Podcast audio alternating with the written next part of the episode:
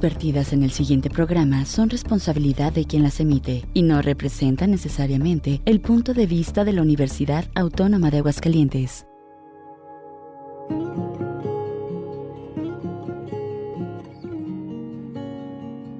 El Cuerpo Académico de Estudios de Género del Departamento de Sociología del Centro de Ciencias Sociales y Humanidades, a través de Radio UAA, presenta. De mujeres, símbolo y pensamiento. ¿Cómo callar? ¿Cómo dejar atrás lo que te pega? Con Consuelo Mesa Márquez. Vengo a ofrecerme hoy.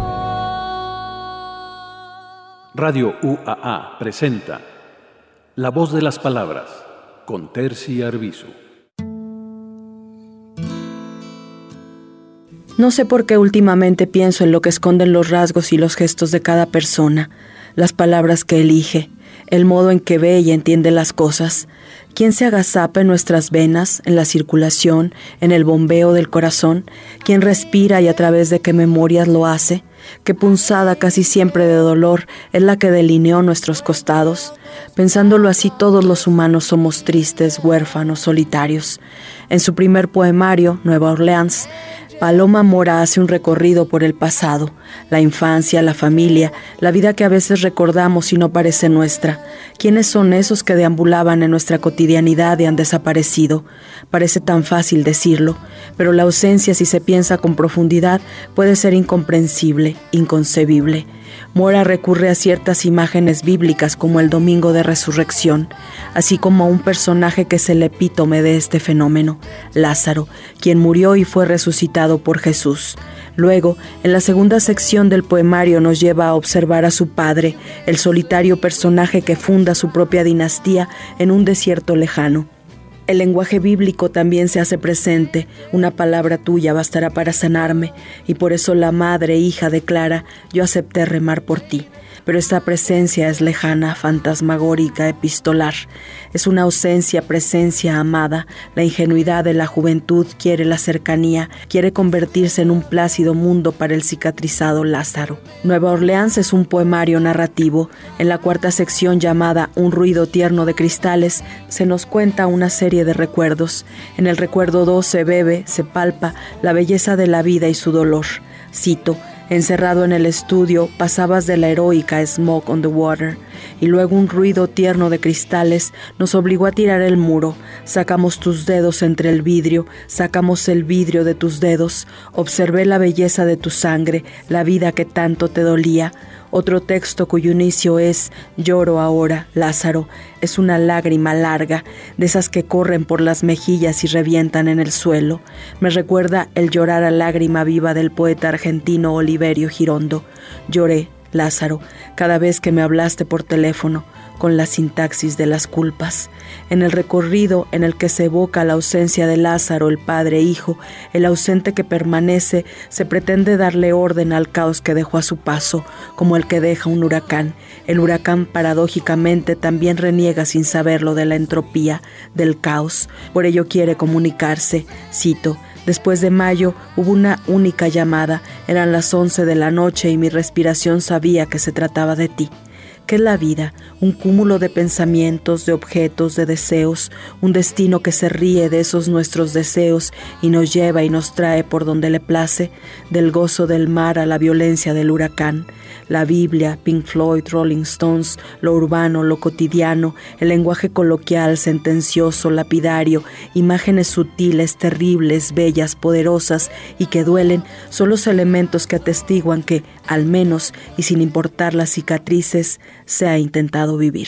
La voz de las palabras, por Terci Arbizu, para Radio UAA.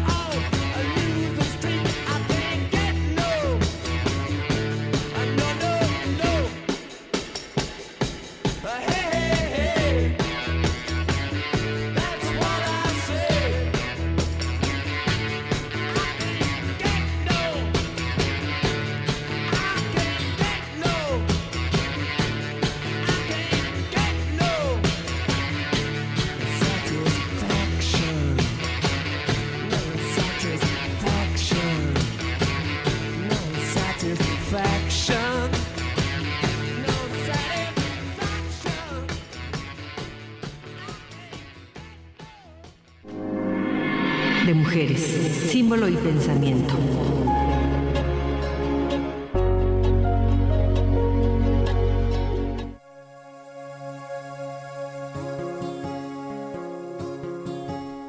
Muy buenas tardes. Pues hoy tenemos un libro soberbio para ustedes como siempre, ¿verdad? Como siempre aquí, solamente cosas hermosas tenemos para compartir con ustedes. El día de hoy, como ustedes ya vieron en la cápsula, vamos a compartir el libro de Paloma Mora, Nueva Orleans. Y Paloma Mora, pues también es ya una vieja conocida nuestra, bueno, no muy vieja, ¿verdad? no, es una conocida nuestra licenciada en Letras Hispánicas por la Universidad Autónoma de Aguascalientes, donde es maestra en teoría literaria y escritura creativa, maestra en teoría crítica, eh, o sea, en el Instituto de Estudios Críticos 17, 17 Institutos de Estudios Críticos, siempre quise irme a estudiar ahí. Ah, es fantástico. sí, becaria del Fondo Estatal para la Cultura y las Artes. Ha publicado en Tierra Baldía y Parteaguas, se han incluido poemas en la compilación de poesía El Surco y la Palabra, y se ha traducido una selección de sus poemas al francés en la revista Exit del Consejo de Cultura de Canadá, Montreal y Quebec. En 2020 se publicaron los poemarios La abuela era punk y Nueva Orleans, este que vamos a compartir. La abuela era punk, ya lo compartimos aquí también antes con ustedes, una, una maravilla. Eh, fue columnista de la revista del Instituto Cultural de Aguascalientes Parteaguas con la columna Il Dulce, Il Dolce Ferniente es Dulce No Hacer Nada y colaboradora del blog México Kafkiano. Participó como co-conductora en el programa universitario de radio UAA en la cama. Eh, ha coordinado talleres en el ICA, así como en el CIELA Fraguas de creación literaria, especialmente poesía lectora del Encuentro Internacional de Poetas del Mundo Latino en el 2011, en, que fue en Aguascalientes, en el 2012 en Michoacán, y de nuevo, este es el mismo del 2023 aquí. también participé. En Aguascalientes, que también participaste. Y ha sido en este año condecorada con la medalla José Guadalupe Posada, otorgada por el Congreso del Estado de Aguascalientes por el desarrollo a las artes en el Estado. Y bueno, estamos aquí. Les recordamos que tenemos un WhatsApp en Radio UAA 449-912-1588. Les recordamos que nos pueden enviar ahí sus mensajes, ahí nos pueden hacer preguntas, ahí pueden decir que les fascina, ahí pueden decir lo que ustedes quieran, ¿verdad? Y también nos pueden enviar sus mensajes por eh, el, Facebook, por el Facebook, Facebook Live. Y bueno, estamos pues iniciando la música I Can't Get no, Satisfaction de los Rolling Stones. Es música que se incluye también en este, en este, en este poemario. Bueno, pues entonces, uh, Paloma, no sé a quién, uh, bueno, le vamos a dar la voz primero. ¿A quién le doy primero la voz? A no Terci. A Terci. ¿Y a quién hizo la cápsula? Ella hizo la cápsula. Pues yo una nada más. cápsula maravillosa. Hermosa, gracias. gracias. Sí. Muchas gracias. Le digo que, le gusta, que me gusta más que mi libro. No, libro es una, es una belleza.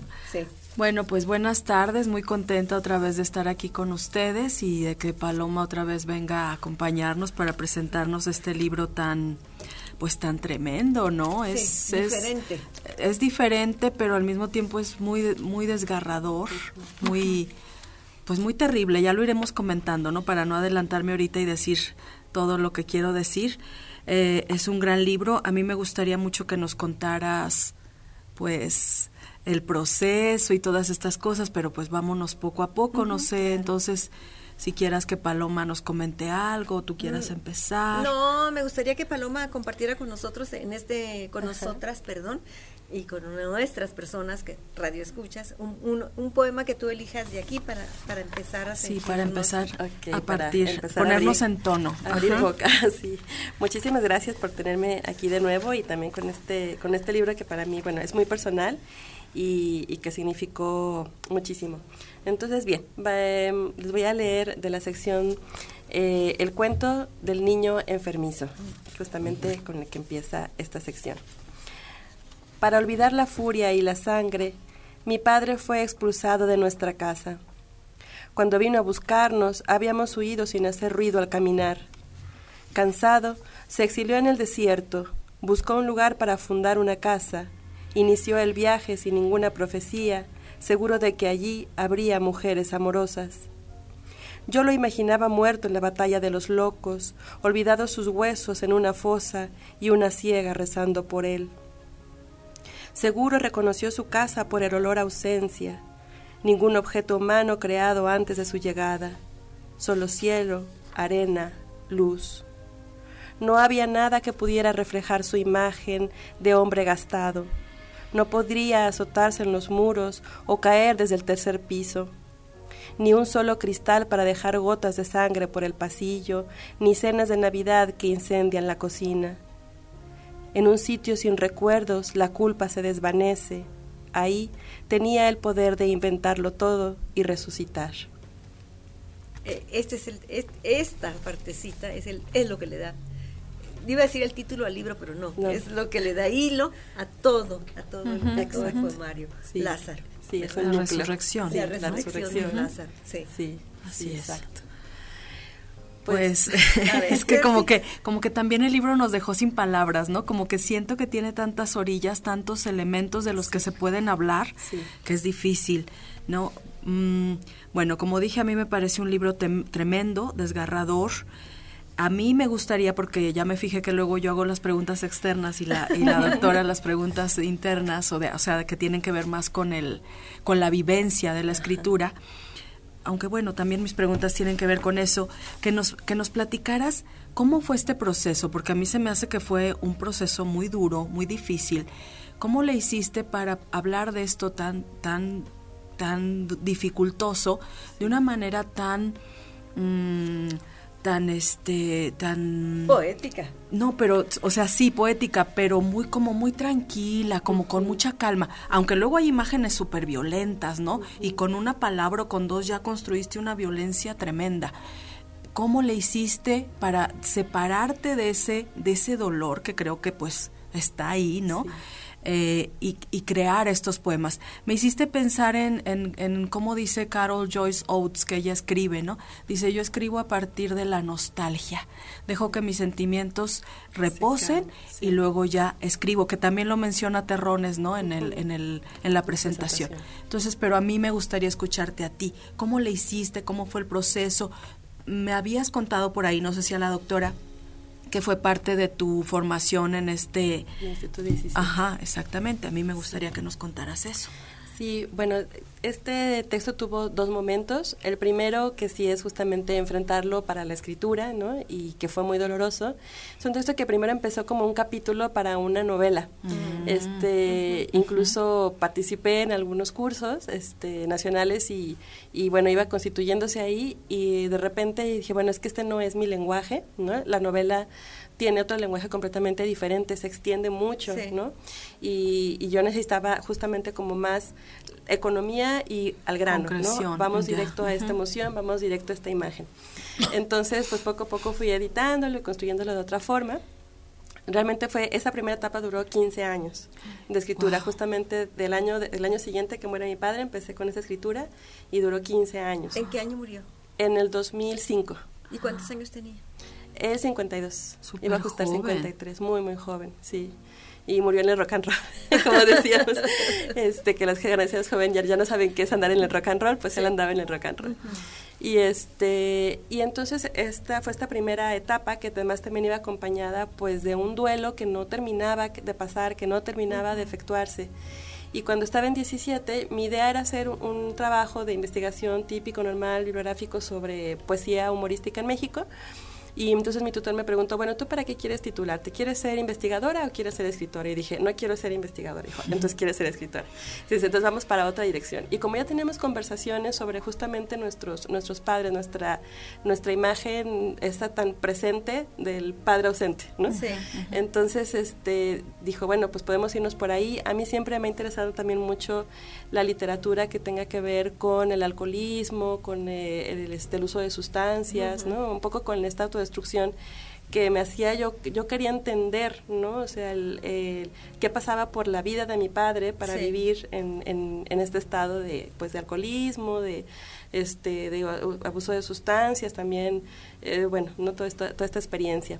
Y que luego me di cuenta que muchas personas atravesaban, ¿no? O sea, cuando el libro se publica, porque una de las críticas que me hizo uno de los lectores era de que era una experiencia demasiado personal, ¿no? Demasiado individual y que la poesía se acaba cuando el texto es demasiado personal, pero ya después en la presentación y en lecturas me he encontrado, a la gente se me acerca y me dice, yo también, tengo un hermano, también mi papá, ¿no? Entonces es una experiencia que realmente creo que no hablamos mucho, ¿no?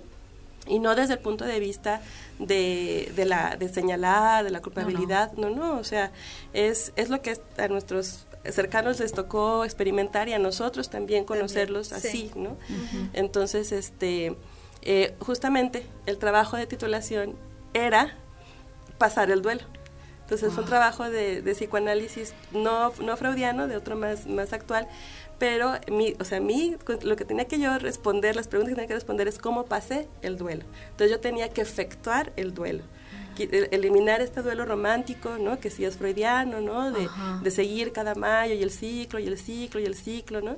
Entonces, justamente de hacer este paso, entonces, eh, buena revisión de, de textos este, y unos esquemas y preguntas. Tardamos meses en que me decía mi tutor, ¿cuál es la cosa que pertenecía a ustedes, a su relación y que no dejas ir, ¿no?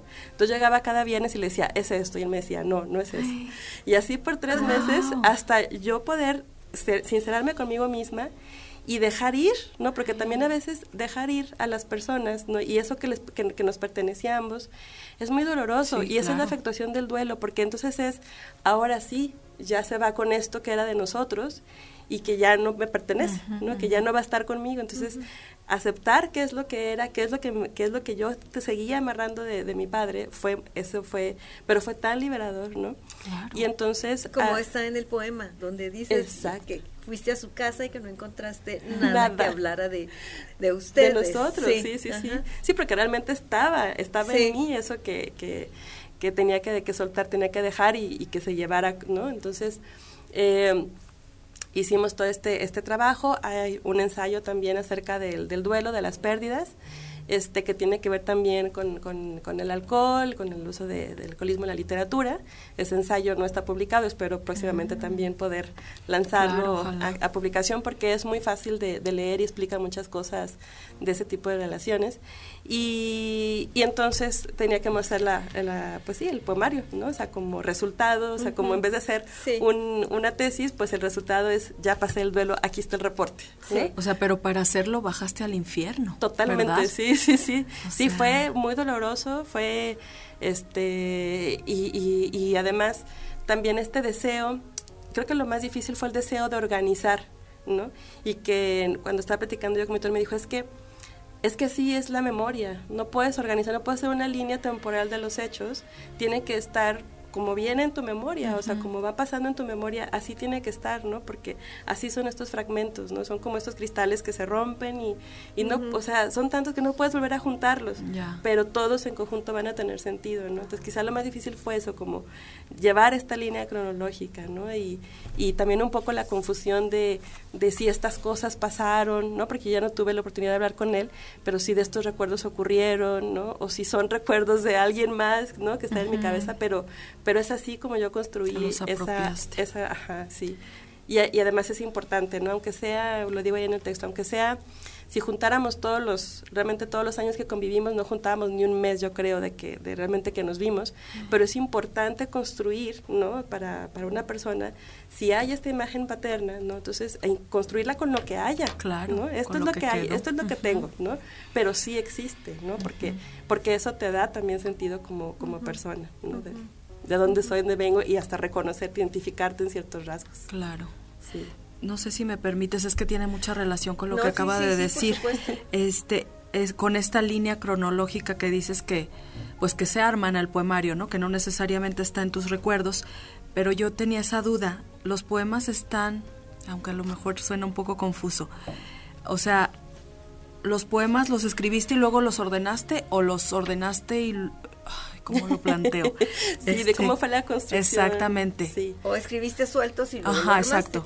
Sí, este, se fue, bueno, fui escribiendo la escritura, primero fue, en esta segunda etapa, fue conforme yo iba, o sea, cada día, conforme yo iba sintiendo, recordando lo que iba pasando, ¿no? Este, y sí, ya después en un trabajo editorial con, con mi tutor sí hicimos una reconstrucción de, de, los sitios, pero ya como para favorecer la, la lectura, no tanto la experiencia personal, sino la lectura. Ya. En estos bloques que están aquí. Sí, ya. sí, sí, sí. Sí, esa era mi pregunta. ¿Qué más? Pues creo que ya podemos escuchar tus comentarios. No, yo, para mí fue, bueno, sí, claro que pueden escuchar mis comentarios. Cuando yo, bueno, yo el libro lo leí cuatro veces. Ajá. La cuarta vez fue hoy en la mañana, después de haber escuchado ayer tu cápsula mm. en el carro. Entonces eso me dio también a mí el sentido de cómo tenía yo que hacer la lectura, porque yo lo leía y lo leía y no encontraba cómo entonces ya hice una selección de algunos poemas, ¿verdad? Y yo, di, para, yo dije, bueno, para, para pedirle a, a Paloma. que nos los comparta.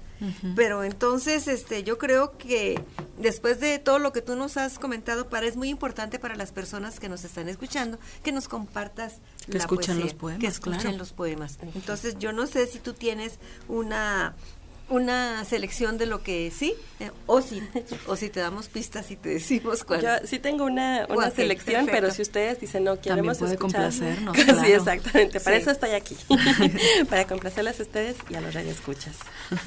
Sí, este... Pues pídele uno de los que tú tengas seleccionados, Consuelo, ¿no? Bueno, porque hablamos de los cristales, ¿verdad? Porque hablamos de los cristales, pues vamos a hablar de un ruido tierno de cristales, ¿verdad? Muy bien. Entonces yo aquí tengo el, en el recuerdo, bueno, el recuerdo número dos es el que a mí me, el recuerdo número dos, y tengo el lloro, el lloro ahora, ah, Lázaro. claro. Lloré cuando me di cuenta que no regresarías. Adelante. Está en la página 48 de tu libro. Sí, aquí está. Sí, esta justamente sección la que tengo señalada también me parece muy importante. Recuerdo número 2. Encerrado en el estudio, pasabas de la heroica Smoke on the Water, y luego un ruido tierno de cristales nos obligó a tirar el muro, sacamos tus dedos entre el vidrio, sacamos el vidrio de tus dedos, Observé la belleza de tu sangre, la vida que tanto te dolía. Lloro ahora, Lázaro. Lloré cuando me di cuenta que no regresarías y escribí tu nombre en la ventana con un lápiz. Lloré cuando te imaginé descalzo, buscándome en la ciudad equivocada. Lloré cuando te vi en las fotos. Lloré cuando expusieron tu corazón por segunda vez. Lloré cuando te encontré fumando en el patio sin camisa y con ese mapa en tu torso. Lloré cuando anunciaron tu muerte el domingo de resurrección. Lloré cuando el avión despegó para no volver a verte. Lloré cuando volví a tu casa deshabitada y busqué en el desorden de papeles aquellos que hablaran de nosotros. Lloré, Lázaro, cada vez que me hablaste por teléfono con la sintaxis de las culpas. He llorado cada mayo todo mayo. Hermoso, hermoso. Pues que habla de, de, ese extrañar, ¿verdad? Sí. De ese extrañarlo, pero también de, pues de ese miedo a verlo, ¿no? Sí, sí, sí, sí. Sí. Sí, exacto, sí, hay, hay este, esa, esa dicotomía, ¿no? En este tipo de relaciones entre entre esa compasión, ¿no? O sea, porque es un amor compasivo, ¿no? Cuando, cuando, cuando tienes este tipo de, de parentescos, ¿no? En, en, donde hay esta enfermedad. Entonces hay un amor compasivo, pero por otro es un terror absoluto, y más cuando eres niña, ¿no? Y a mí, no, no, yo no tenía terrores a los monstruos, a los fantasmas, yo tenía terror a mi padre, ¿no? Porque yo sabía en qué cosas se convertía, ¿no? Entonces, este... Como en el, en el número uno, el recuerdo número uno. Sí, donde destruye los juguetes, ¿no? De, de la infancia pero si yo sabía que no eras tú, ¿no? O sea, entonces sí hay, hay siempre esta, esta, esta dicotomía y también yo pienso que otra de las, de las líneas que se vencieron, ¿no? En, este poema es justamente ese, ese, ese miedo, ese, ese temor, ¿no? Entonces, eh, eh, sí comprender también de qué estaba construido este, estas líneas de vida de mi padre, entenderlas, ¿no? y atenderlas a mi modo, porque les digo, yo no pude platicar esto con, con él, pero bueno, tratar de trazar estos mapas, ¿no? Este mapa este que luego se quedó también grabado en su en su torso. Sí, por eso hablas mucho del torso. Sí, sí, sí, sí. Este como esto que está ahí el mapa del torso también es como una cuenta de rosario, ¿no? Entonces, este como tener este y que mi padre este sí es muy religioso porque mi padre sí tuvo un camino espiritual curioso, sí, bien, sí venía de una familia muy religiosa de, de Michoacán, este, él fue monaguillo, estudió siempre en escuelas muy católicas, pasó por su etapa hippie, luego por su etapa de New Age y terminó en el cristianismo, pero siempre él, siempre tenía muchas referencias a, por eso es Lázaro, ¿no? Muy bien. Justamente. Pues ahora tenemos que hacer una, una pausa. Vamos a la identificación de la estación. Vamos a, una segunda canción, Angie, Angie también de los Rolling Stones. Y regresamos. De mujeres, símbolo y pensamiento.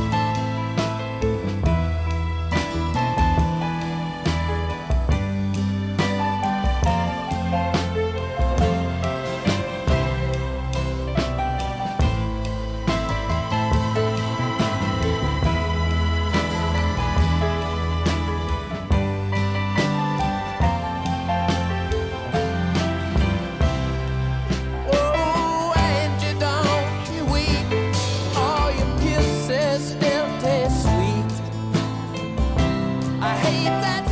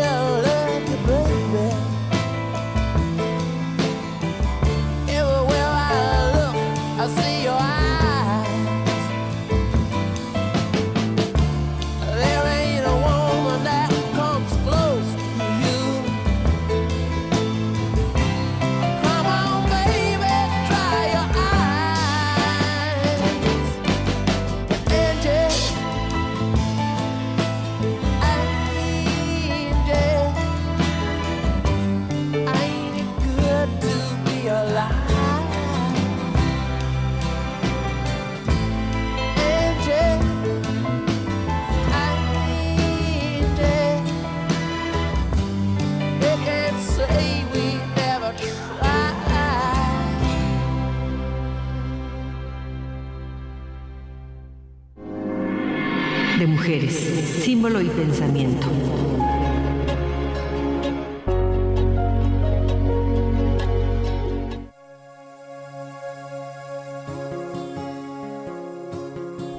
Estamos de regreso en su programa de Mujeres, Símbolo y Pensamiento. Les recordamos el WhatsApp de Radio UAA 449-912-1588 también eh, agradecemos los mensajes que hemos recibido a lo largo de este programa y continuamos. No sé si quisieras compartir, Paloma, lo que nos acabas de decir en, el, momento del proceso, de la, lo que significaba la canción, para compartirlo con las personas que nos están escuchando en la radio. En radio, sí, muchas gracias. Bueno, pudieron escuchar la canción de Angie de los Rolling Stones, que es una canción muy importante en el poemario que aparece, va apareciendo ahí poco a poco y que es una canción que en efecto vinculaba, nos vinculaba mucho a mi padre y a mí en las conversaciones que teníamos telefónicas, ¿no? que también se mencionan aquí, era una canción que él me dedicaba y cuando estábamos físicamente este, cerca y, y, este, que estábamos tranquilos y afectuosos los dos,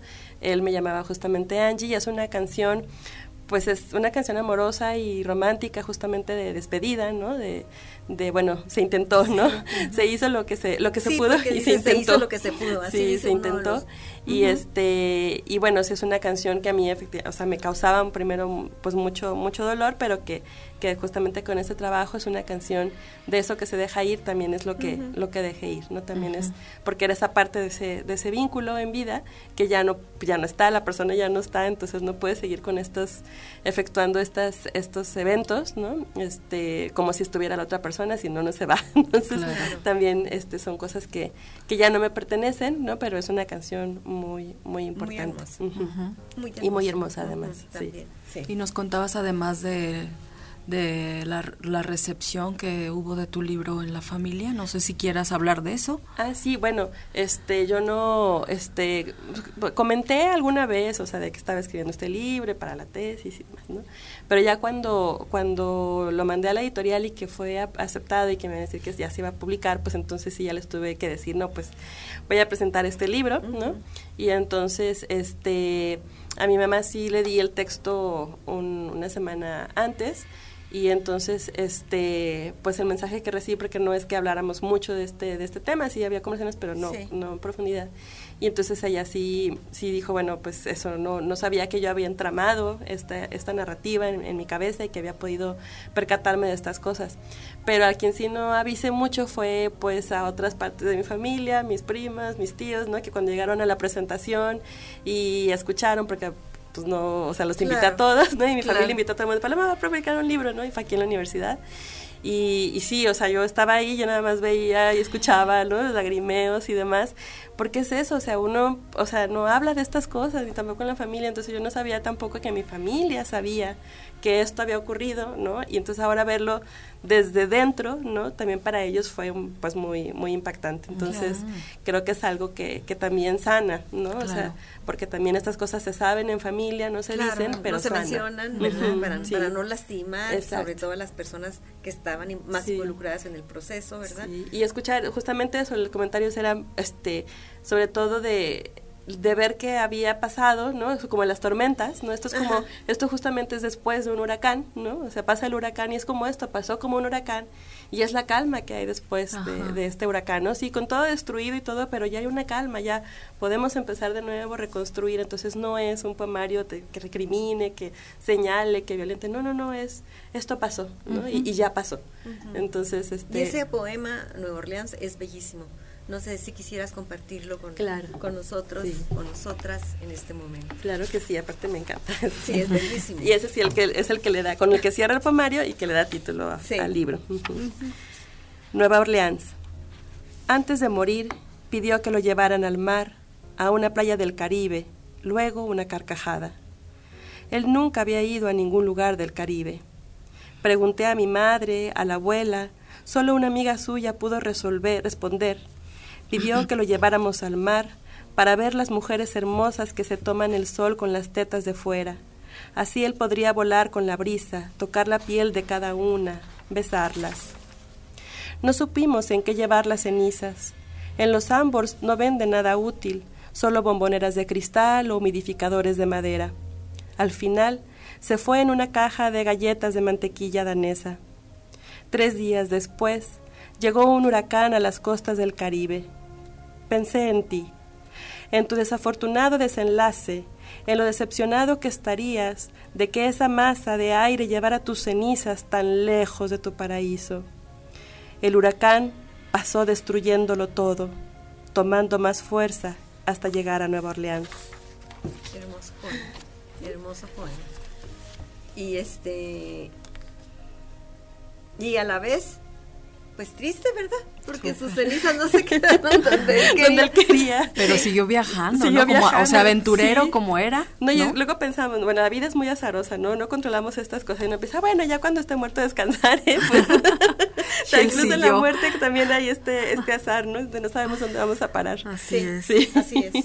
Sí, ya materialmente. Si, no- si nos vamos a ir al cielo, como le decían a uno, si nos vamos a ir al cielo, Sí. al cielo, si nos vamos a quedar en el limbo, si somos niños, si nos vamos a quedar en el purgatorio, si debemos algunas. Si nos quedamos este, eh, habitando nuestra casa, ¿no? No quería aferrándonos a nuestra casa. Yo, yo eso quiero. Yo sí ya le dije a mi familia, yo lo que voy a querer es aferrarme a mi casa y espantar a la gente que llegue.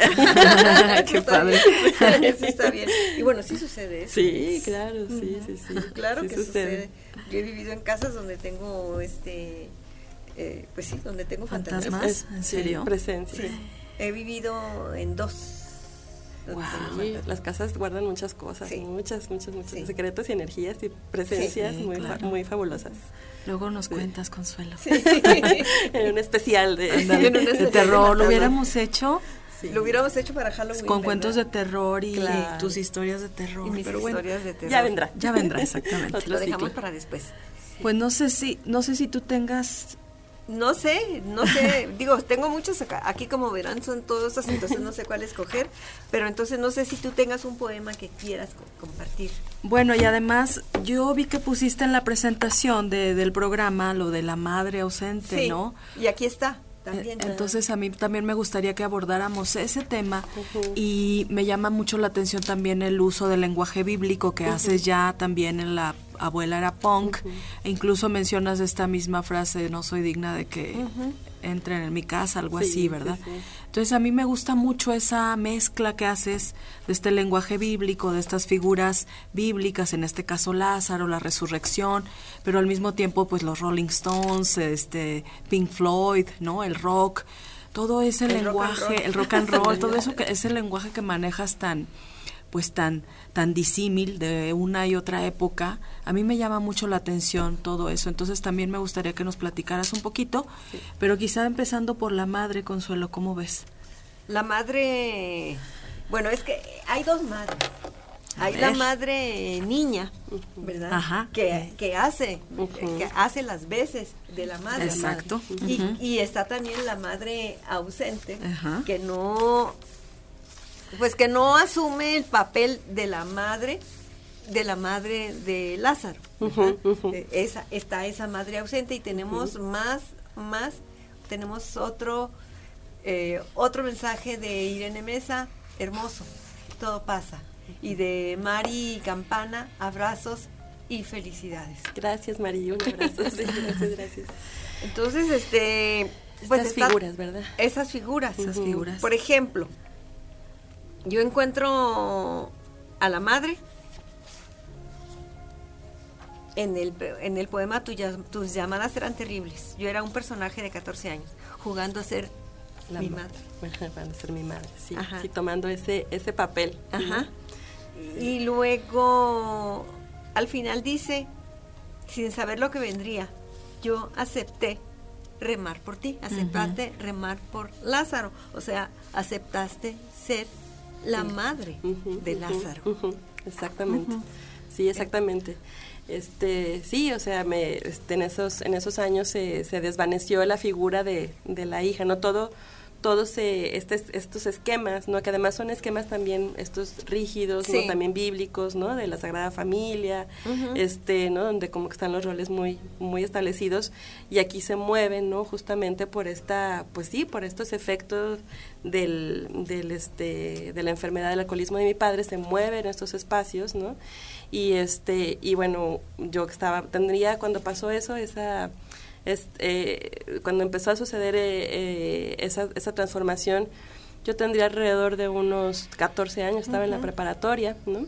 Entonces, este, es cuando nace este amor compasivo que les digo, entonces, pero me convierto en, en esta madre que, que también, que, que, lo cuidaba él de niño, ¿no? Que sí. esta ternura, pero también el espacio de mi madre de recibir, ¿no? Yo supongo que, que mi madre también recibía estos mensajes cuando, cuando estaban en pareja, ¿no? Y ya cuando rompieron la, la relación, la comunicación, yo asumo, ¿no? Este, uh -huh. este espacio de, bueno, yo contengo, ¿no? Uh -huh. Yo contengo, yo sufro tanto así que, y esto fue muy interesante porque tanto así que, que yo empecé a asumir también un sufrimiento como, el sufrimiento como propio. O sea, sí. yo sufría, en mi juventud sufría por cosas que después yo no entendía por qué sufría, ¿no? Ya hasta que se murió dije, ah, caray, ya no está esto, ¿no? Ya pasaron tantos años, pero ya no está esto, porque efectivamente no era mi dolor, ¿no? Ajá, no, no era la ausencia de mi madre, no eran estos dolores de la vida, ¿no? Uh -huh. Pero era yo acompañándolo, empatizando completamente uh -huh. hasta el punto de, una identificación también ahí, este, como... como una codependencia, como sí, dirían ahora sí, completamente, sí, sí, completamente.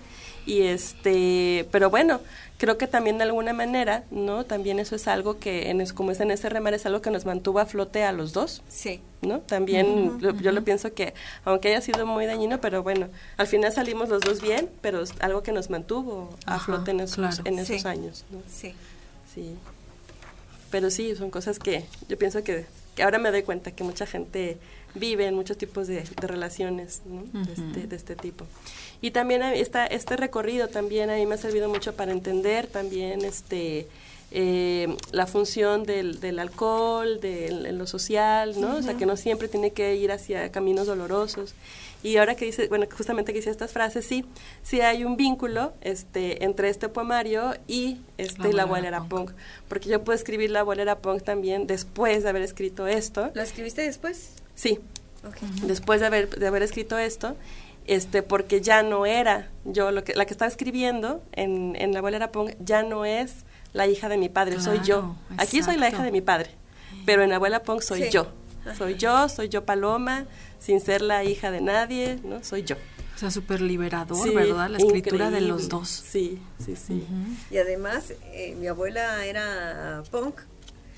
Pues a mí me fascinó. Yo, yo este, me reí. Sí, sí, yo claro. me sentí identificada con la abuela que era punk y también tengo que confesarte que aquí también me siento identificada con la música, Ajá. me siento identificada con la arena del desierto, me siento identificada con algunas imágenes, con, el, con, la, con la misma palabra rock and roll, sí, ¿verdad? Sí.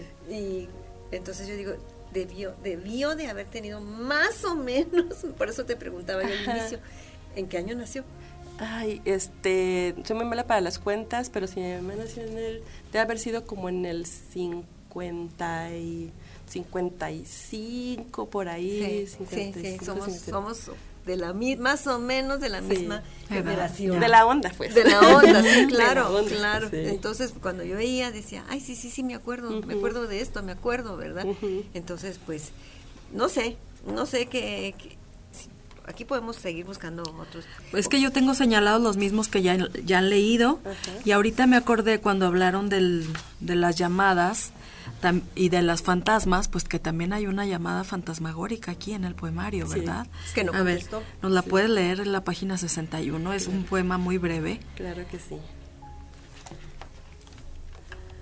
Y así es súper breve, es un... Sí, sí. Después de mayo hubo una única llamada. Eran las 11 de la noche y mi respiración sabía que se trataba de ti. Uh -huh. Tremendo. Sí, sí, sí, sí. Y esa llamada, sí. Nunca se supo. No, o sea, nunca la contesté. Sabía, o sea, siempre supe que, que era él porque eran las horas a las que llamaba. Ah, no contestaste. No. Ah. No, no, no. Yo entendí que habías contestado y no había contestado nada, como Ajá, llamadas como telefónicas para... de sí. el cuento de Cortázar, ¿te sí, acuerdas? Sí, exacto, sí. Sí, también puede ser leída así, está, está fantástico, pero sí. ya. Sí. Sí, sí, sí. Bueno, vamos a buscar otro otro poema, pero tú elígelo. Ok, muy bien. Entonces, este aquí los tengo yo también señalados. Este, ah, bueno, este es bueno, a mí me parece también una parte muy muy importante este, que es la de Otro Padre, ¿no? este, que es también un, un referente importante. ¿En qué página está? Está también en la sección de Un ruido de cristales, páginas 52 y 53. Son muy breves, voy a leer los dos. Nunca te conté que tuve un padre. Uno para salir de vacaciones, para ir a la escuela, para curar las raspaduras en los juegos, para ayudarme con los quebrados, que me llevaba a la clase de ballet y celebraba mis cumpleaños.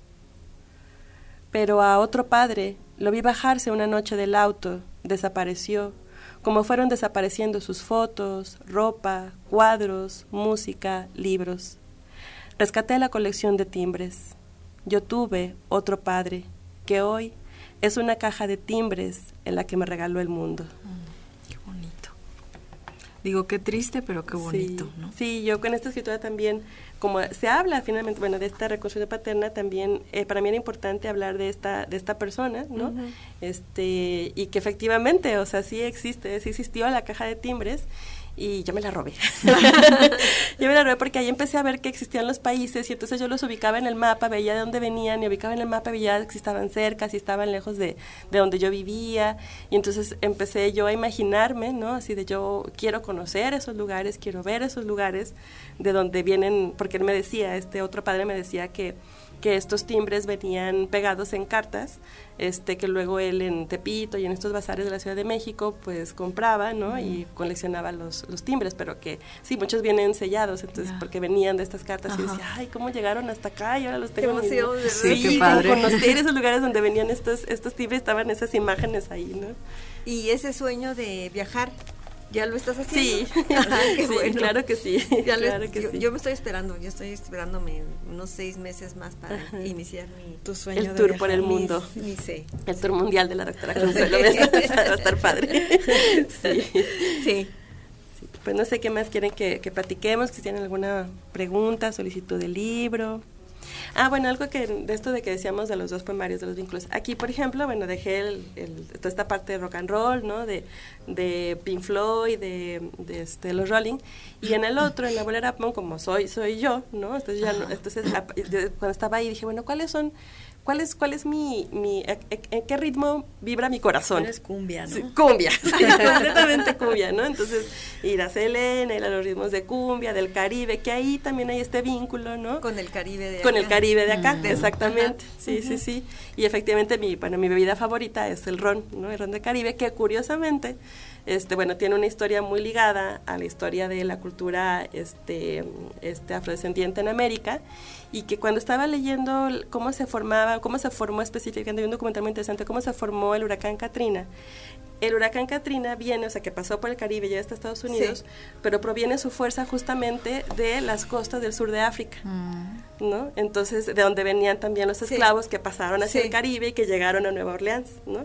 Entonces, hay unas líneas históricas, hasta se me pone bien la piel cada vez que ah, recuerdo eso, de cómo, de cómo uno piensa que no estamos vinculados con la naturaleza y nuestras historias están trazadas, están así pero uno sobre otro los mapas de, de, la vida natural, de nuestras vidas emocionales, psicológicas, reales, ¿no? Está muy, muy interesante. Entonces dije, claro, o sea, es el punto que nos une, por eso finalmente se llama Nueva Orleans. Ok.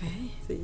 Muy interesante el título además. Y que además Katrina, ¿no? Sí, como nuestra Katrina, sí. donde yo vivo ahora. Que, que el prólogo que hizo Terrones, aunque al que no conozco, es, está muy bueno. Sí. Está muy, muy bueno. Es eh, la Catrina, sí. de Jorge, muy buen prólogo te sí. Es que él sí le tocó, justamente nuestra amistad inició este cuando mi padre fallece y entonces él él vivió todos estos 15 años y esta escritura. Te acompañó. ajá, sí, estuvo muy cercano en esta escritura. Creo que ya se va a acabar. Este libro se consigue aquí, ¿verdad? Sí, eso tenemos que decir. Ya hay. Yo lo, yo lo compré ahorita en, bueno, no ahorita, en la editorial de la UAA, ahí está la este, en la librería, en la infoteca, en la antes rectoría, para quienes estudiaron aquí hace unos años, antes rectoría, ahí está la infoteca. Ahí está la infoteca y la librería. Y la librería. Entonces, este libro se puede conseguir, lo pueden conseguir Nueva Orleans, Paloma Mora, en la librería de la universidad. Entonces, bueno, pues se nos está en efecto terminando el tiempo. Gracias, gracias, gracias, Paloma. Muchísimas gracias, gracias, Consuelo, gracias, Paloma. Quiero agradecer a Checo Pacheco en cabina y que está ahí como siempre acompañándonos con la música y quiero agradecer a Ale de Luna, que es la administradora de la página de de mujeres. Y quiero agradecer, por supuesto, a todas las personas que nos han estado escuchando, que nos llegaron sus mensajes y pues este coman rico, coman sano.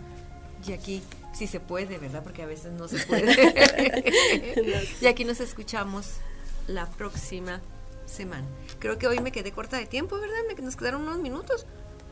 Bueno, pues ponga una música, Checo. gracias. Gracias. Gracias.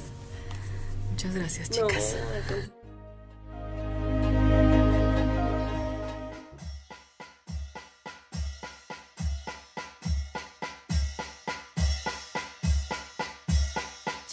Daniel ranchu gubiña דני בזלו, אז אין יתיגייני בדילונה. נקה מזיתו זיה דלי, נקה מסיקה רוקי ז'יצ'ואה.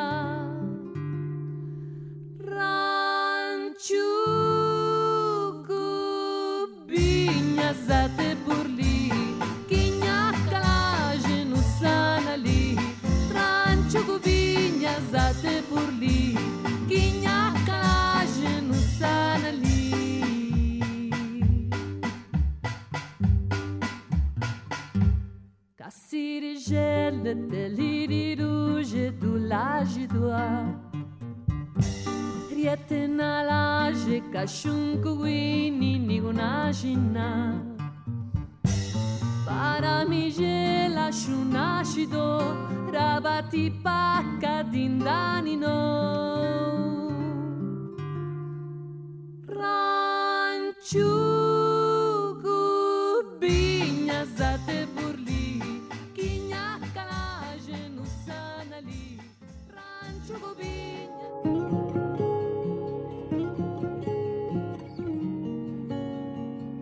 El Cuerpo Académico de Estudios de Género del Departamento de Sociología del Centro de Ciencias Sociales y Humanidades, a través de Radio UAA, presentó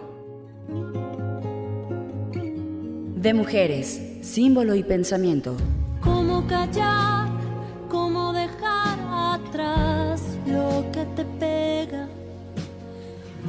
ofrecerme hoy.